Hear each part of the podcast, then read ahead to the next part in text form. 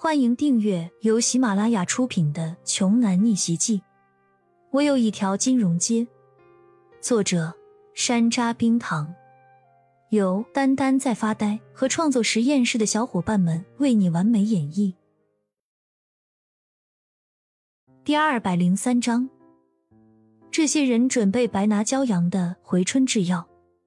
骄阳冷冷的看向众人，最后看向吕老爷子。吕老爷子怒吼一声：“够了！当年的事已经过去了。既然大家觉得不公平，只要骄阳交出回春之药，我就给他分红。”然后吕老爷子笑着对骄阳说：“你觉得怎么样？我能保证家族的分红不会比你企业每年的效益低。”众人听到老爷子的话，有的摇头叹息。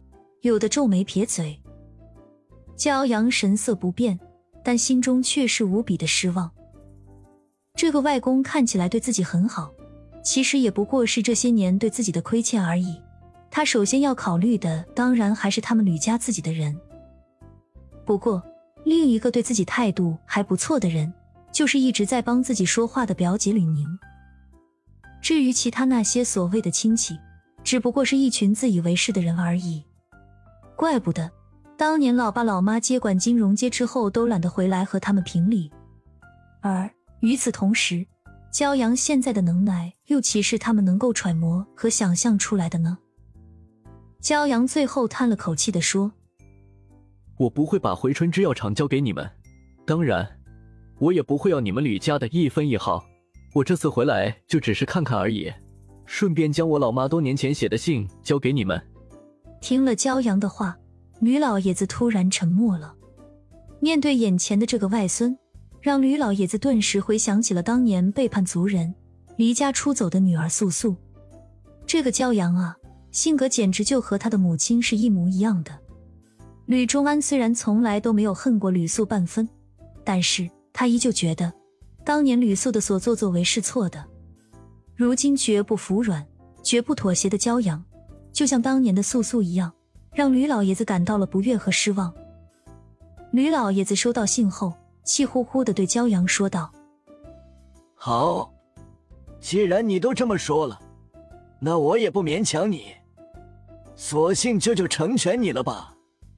希望你在外面不要打着我们吕家的旗号做任何事情，才好。”随着吕老爷子说完，就转身离开了。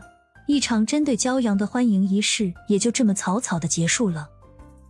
紧接着，吕宁慢慢的走到骄阳面前说：“你的脾气怎么和小姨一样倔呢？稍微妥协一下，不行吗？你又少不了什么。而且，你知道吗？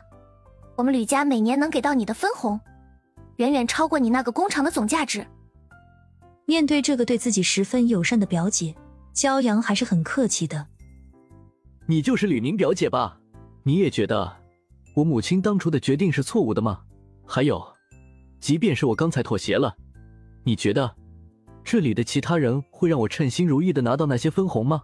对于他们来说，我始终只是一个投靠过来的旁系穷亲戚而已。我有什么资格居然指原本属于他们的大蛋糕呢？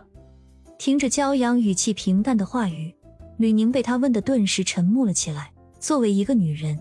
他当然知道，作为家族联姻的牺牲品到底有多痛苦。可是生在豪门世家，她们这些女孩子又能有什么办法来彻底改变自己的命运呢？不是有所有的女人都有像骄阳母亲的那种勇气和智慧的。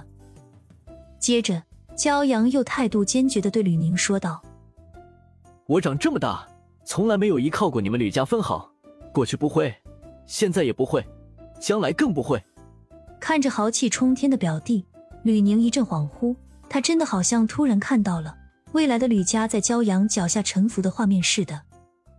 在内心中猛地惊艳了一下的瞬间，吕宁又自嘲的笑了笑。吕家何等庞大，怎么会对这么一个年轻人俯首称臣呢？本集播讲完毕，想听更多精彩内容，欢迎关注。丹丹在发呆。